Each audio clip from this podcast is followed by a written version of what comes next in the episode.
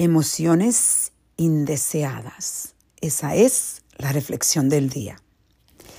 Estaba conversando con una persona que eh, voy a entrevistar en el talk show que yo hago de Yo Digo No Más en YouTube.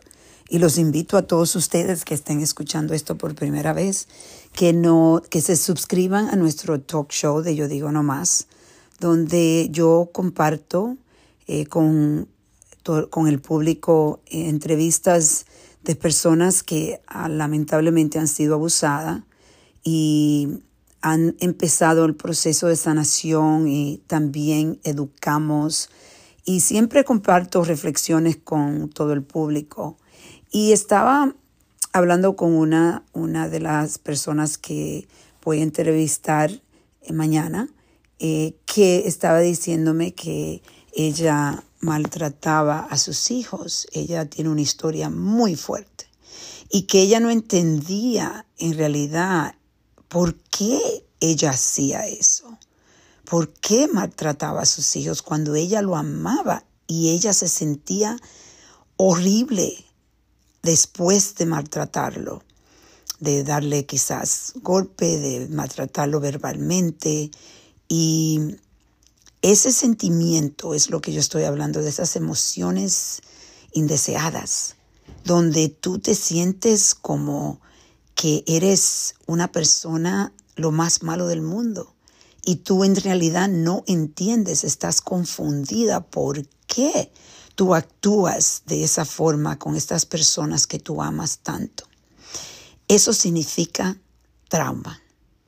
Eso significa que necesitas trabajar en ti para poder liberar tu alma y poder liberarte de todas esas emociones indeseadas. Es un proceso, se toma tiempo, pero lo más importante es tener el conocimiento de que esto está en ti, que este trauma te, te está causando que tú hagas cosas que ni siquiera te puedes imaginar que puedes hacer.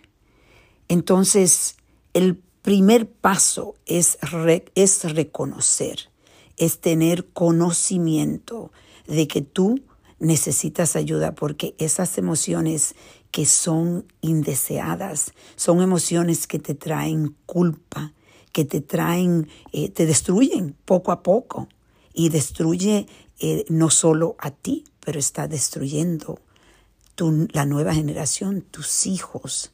Por eso es tan importante empezar el proceso de sanación.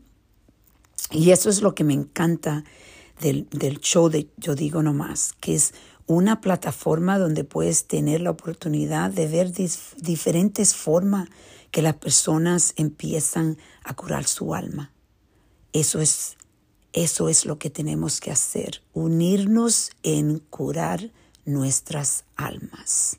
Vamos a reflexionar y a reconectar.